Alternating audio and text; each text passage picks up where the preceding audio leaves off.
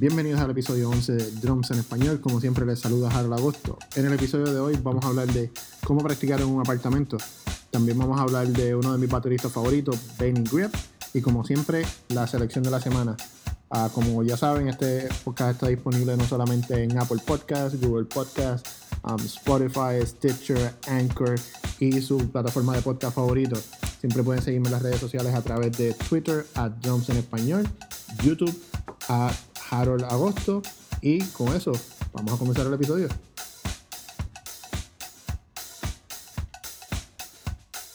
Vamos a comenzar el episodio hablando de cómo practicar en un apartamento. Muchos de nosotros vivimos en apartamentos, lugares pequeños, tenemos vecinos cerca y queremos practicar, pero nada, es la realidad de que tienes personas que viven pares con pares o sobre uno o debajo de uno y nuestro instrumento por naturaleza es un instrumento ruidoso, pero hay que practicar. ¿Cómo lo hacemos? A través de los años he encontrado varios métodos para hacer eso. algunos, ninguno es perfecto para comenzar. Todos tienen sus pros y sus contras, pero unos son más funcionales que otros. El primer consejo que les puedo dar es solamente con un practice pad. Y ya, hay mucho trabajo que se puede hacer con un practice pad. Uh, recientemente he estado practicando mucho double stroke y encontrando ritmos escondidos dentro de los double strokes. Uh, anoche publiqué un video en mi página de Instagram, si lo quieren chequear, y es tocando la clave dentro del, del double stroke, no, derecha, derecha, izquierda, izquierda, y, y, está bueno, pero pues no es perfecto. Otra cosa que pueden hacer con eso es añadirle un pad para el bombo, ¿no? Yamaha hace un pad, uh, la gente de Evans Diadario hacen uno también, están los Roland, hay, hay varias opciones. O puedes hacer uno casero. Y nada, le pones un pedal de bombo y ya tienes la capacidad de poder usar las manos y también hacer ejercicio con los pies. La otra opción es una batería eléctrica. ¿Cuáles son los pros de una batería eléctrica? Te puedes poner audífonos, puedes tocar con música, puedes grabarte conectándolo a una computadora, pero de nuevo el feel no es necesariamente el mismo. Y ver si, si consigues una Roland o una Yamaha que tenga mesh pads o las Alesis también que vienen ahora con, con mesh pads, no es necesariamente lo mismo, pero la ventaja que tiene es que te permite hacer los movimientos como si estuvieras una batería, ¿no? Y practicar toda esa memoria motor de girar hacia la derecha, girar hacia la izquierda, ir arriba, abajo, si uno va a tocar los platillos.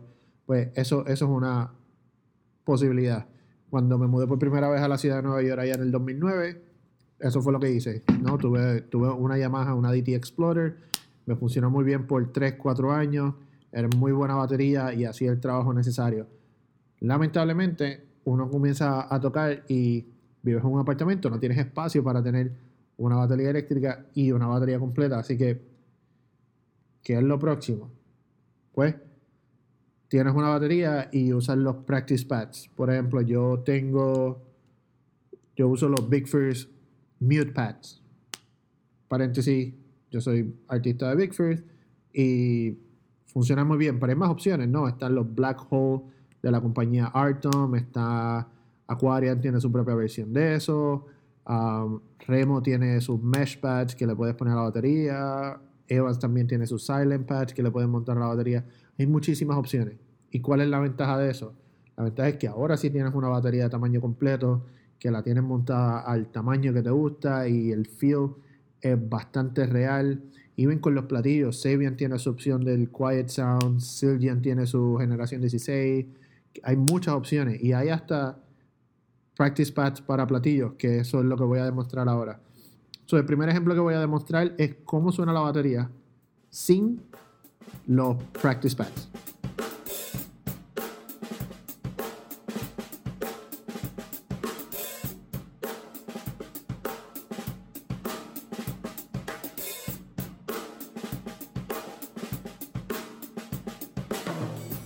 El segundo ejemplo que voy a mostrar ahora es la batería con los uh, Big Mute Pads, ¿no? Y eso tienen sus tambores y en, el, en los platillos. El único tambor que no tiene mutepad es el bombo.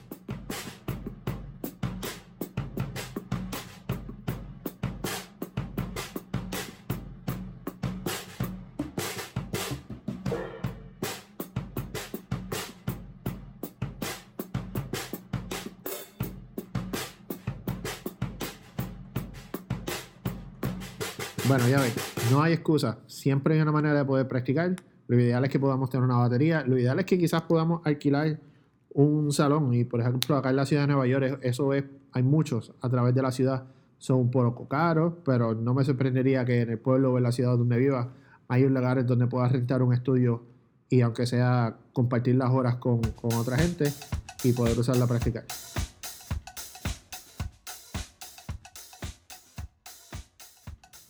Hoy les quiero hablar del baterista Benny Greb. Como les dije ahorita, eh, Benny Greb es uno de mis favoritos ahora mismo. Pienso que el tipo está matando la liga en lo que es número uno, ser un educador. Eh, con sus videos de Art of Grooving and the Science of Grooving. Um, son tremendos, tremendos videos instruccionales. Um, además de, cómo él manipula el sonido de su batería. Uh, Benny Greb, yo vine a saber de él hace quizás como año y medio a través de la página de YouTube de de Mino que eh, pues comenzaron a subir contenido de su nuevo disco Grapefruit 2. Y Grapefruit 2 a mí me voló la cabeza porque él simplemente hizo todo. Él cantó todas las partes. Eh, supongo que hay mucho de eso tiene que haber sido por sampler, pero todos los instrumentos que vas a escuchar, la mayor parte del disco son su voz. Hay una que otra guitarra eléctrica en, en la canción de I'm Tweak, que es un cover de Vinny Colaiuta. Y de nuevo, el hombre se echó ese temazo encima, haciendo todos los metric modulation igualito a Vinny. De verdad que el cover le quedó nota por nota. También tiene un cover de Blackbird de los Beatles, de nuevo, donde él lo canta completo. Pero para mí lo más impresionante de nuevo son las canciones originales que él hizo um, y cómo su voz fue el instrumento. Y ya, él no es solamente un baterista, él es un músico completo, él produjo el disco, fue genial. Um, también debo admitir me impresionó mucho cuando recientemente hizo una gira eh, a través de todo Centro, Sudamérica y Puerto Rico. Fue a México, fue a Argentina, fue a Puerto Rico. Y, y, es bien emocionante ver que bateristas de ese calibre están viendo a Latinoamérica como un lugar para poder educar. Están viendo que hay tremendos bateristas que queremos ser educados y queremos aprender. Y Benny Greb y la gente de Minal y de Sonar eh, se echaron el riesgo con él y pudo, pudo hacer esa gira.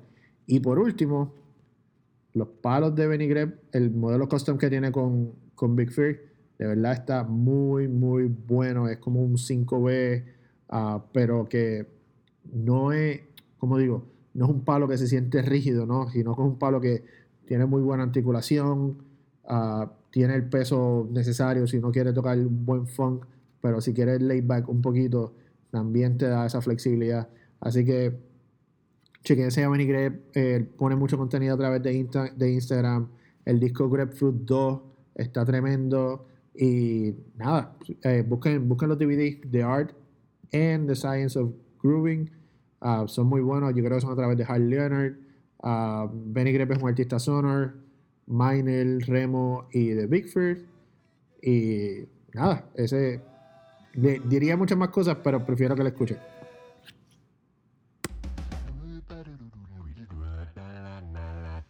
Y la selección de esta semana es el disco Grapefruit 2. Sé que he hablado mucho de Benny Grep, pero la verdad que este disco está tremendo. Ah, estamos escuchando ahora mismo el tema Couscous y abajo en la descripción voy a poner un link de un video de Benny Grep tocando este tema, pero con un trío dentro de un RV. Lo que demuestra de nuevo que no siempre es todo el equipo que tú necesitas, sino es qué hacer con el equipo. Ah, recuerda que puedes suscribirte a este episodio a través de Google Podcast, Apple Podcast, Stitcher, cualquier aplicación de podcast. Puedes seguirme a través de Twitter at Drums en Español, e Instagram arroba Drums en Español. Este ha sido el episodio 11 de Drums en Español. Gracias por su apoyo. Los veo la próxima semana. Paz.